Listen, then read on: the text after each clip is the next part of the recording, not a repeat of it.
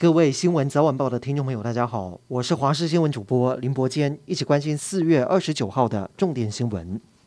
本土确诊又来到新高点，连续两天超过一万例，分布在台湾各地。死亡个案新增两个人，其中一例是五十多岁的男性，打过三剂疫苗，但是有神经系统疾病史，还是不幸离世。另外一名个案是八十多岁的男性，打过两剂疫苗，因为新冠肺炎并呼吸衰竭逝世。而中重症也创新高，增加三十例，目前使用瑞德西韦药物治疗当中。除了本土个案，境外移入也升高到三百三十九例。指挥官陈时中表示，这些个案集中在菲律宾和越南，阳性率高得不寻常，会请外交部审查采检程序。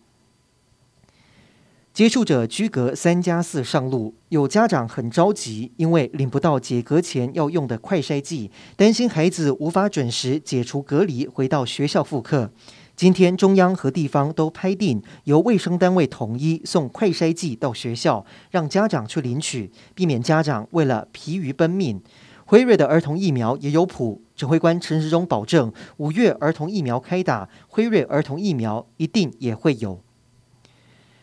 台南市长黄伟哲爆出，因为居家隔离相关行程都取消。原来他在二十七号晚间曾跟一名确诊者同桌用餐，他接获通知开始居家隔离，快筛结果是阴性，预计隔离到三十号结束。由于国民党市议员谢龙介才为了同一天出席餐会上没有戴口罩逐桌敬酒而出面道歉，现在又传出市长黄伟哲当天也在场，是否也有风险？谢龙介回应，他跟黄伟哲没有同框。询问当天也有出席的里长和民意代表，没有人接到居格通知。确诊者出席的应该不是这场餐叙。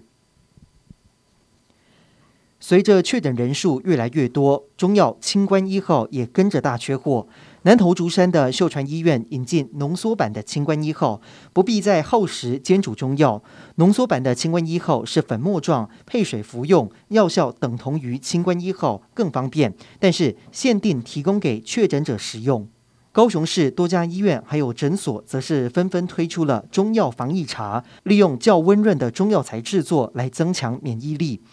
而嘉义长庚医院中医科还研究出一种净口液，利用漱口来防止病毒在口腔里面结合，降低感染的机会。但是还是要呼吁听众朋友，施打新冠疫苗才是最好的防疫之道。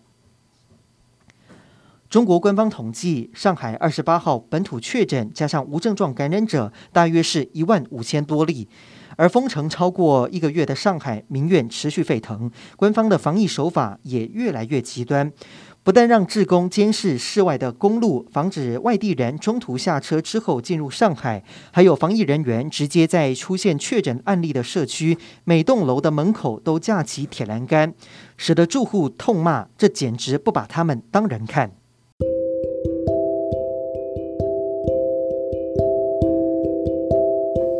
以上就是这一节的新闻内容，感谢您的收听，我们再会。